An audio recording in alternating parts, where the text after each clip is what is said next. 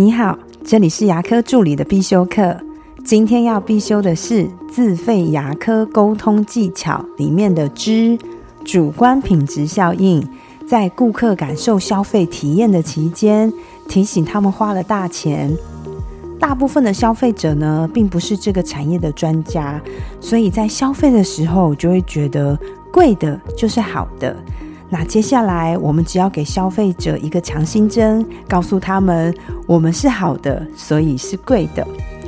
我分享一下我自己在产检的例子，因为当时呢，我还在中国大陆工作，是利用假期回台湾产检的，所以在时间有限的状况，我选择了在台北市台安医院的特别门诊做产检。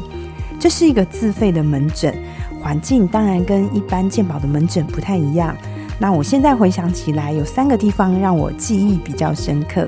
第一个就是候诊区的环境，它的候诊区呢属于比较隐秘性高的，也很舒服，还放了一台胶囊咖啡机。我想这是给先生的福利吧。第二个呢，就是做其他的检查，我都不用自己去排队，由护士先帮我抽号码牌，到我的时候再护士陪同我去抽血啊、验尿等等的。最后一个就是检查报告，会在检查后一星期内把报告结果 mail 到我的信箱。你也可以要求英文版本的检查报告。当然啦，这一切都是反映在五位数的产检费里。所以，如果你想要提高价格，就必须在消费者体验的期间提醒他们我们不便宜。这个体现可以体现在看得到、摸得着的地方。就像是设备啊、机器、仪器等等，有些诊所会把齿雕机放在大门口，会在休息室放按摩椅。主观品质效应也可以体现在员工的谈吐、职业素养上面，这样看不见的地方。而哪一个会比较打动人心呢？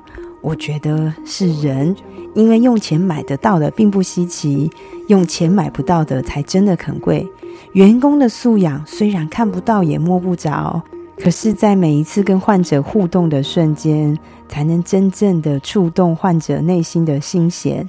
员工教育训练的成本是很高的，但我认为也是必要的。其实，我们不一定要把太多的精力放在设备的升级上，训练有素的员工，很顺畅的流程，这种感觉更会让消费者记忆深刻。那我今天的分享就到这边。如果你觉得今天的内容对你有帮助的话，请下载下来或是分享出去，让更多人听得到。十一月呢，在龙宇有办一场“你的助理决定你是谁”的小剧，先教职业，再学专业，可以提升助理的职业化的内容。有兴趣的话，也可以看一下下面的报名链接。